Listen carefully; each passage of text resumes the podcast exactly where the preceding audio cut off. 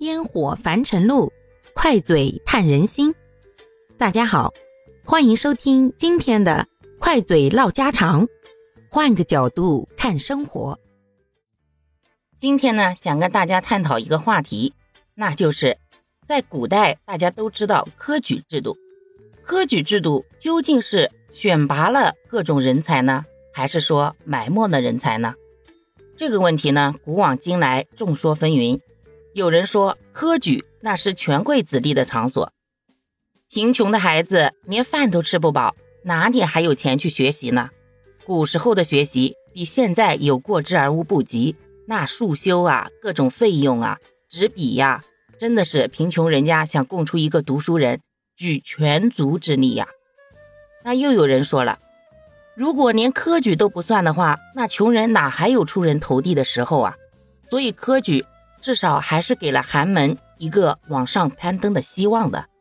从某种程度来说呢，科举还是选拔出了一些人才的。关于这一点呢，我们从辩证的角度去看，再联想到现在的实际情况，其实跟古代呢相对而言，普通人的境遇好了很多。但从另一个维度来讲的话，又何尝不相似呢？首先，我们不能否认的是，权贵阶层或者说。有权有钱的阶层，必然在任何时代都会占很多方便。这不光局限于古代，在现代也是一样。有钱人家的孩子轻轻松松上什么顶级学校，老师资源都是最顶级的。那这种情况之下，只要孩子不是太废材，他基本都能学出来。所以为什么是精英家的孩子往往都是精英？而对于普通人而言，这条路就难了太多。首先需要克服自己生活上的种种困难，然后还有一路向上攀登途中所有的花费、所有的精神内耗、所有来自别人的打击和嘲讽，以及各种各样的问题。可以这样说，每一个通过学习走出来的人才，从某种程度上来讲，不管他有没有做出多少贡献，他首先就已经成功了。成功的跳出了自己原本的阶层，成功的战胜了一路上的种种艰难险阻。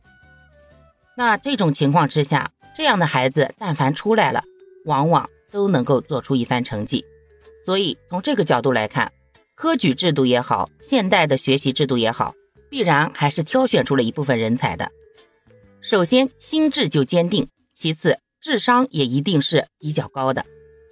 那要说有没有埋没一些人才，那必然是有的。不管什么时代，总是有各种各样的原因，总是有太多的天才或人才，因为各种各样的原因被埋没，或者是泯然众人矣。但那又怎样呢？我一直喜欢的那句诗里面讲的可好：“青史几番春梦，红尘多少奇才，不消计较与安排，领取而今现在。”科举制度也好，现在的升学制度也好，既然能够存在那么多年，并一直沿用，那必然是因为利大于弊的。毕竟群众的眼睛是雪亮的。或许知识改变命运很难，但至少它还是一条向上攀登的路。你说对吗？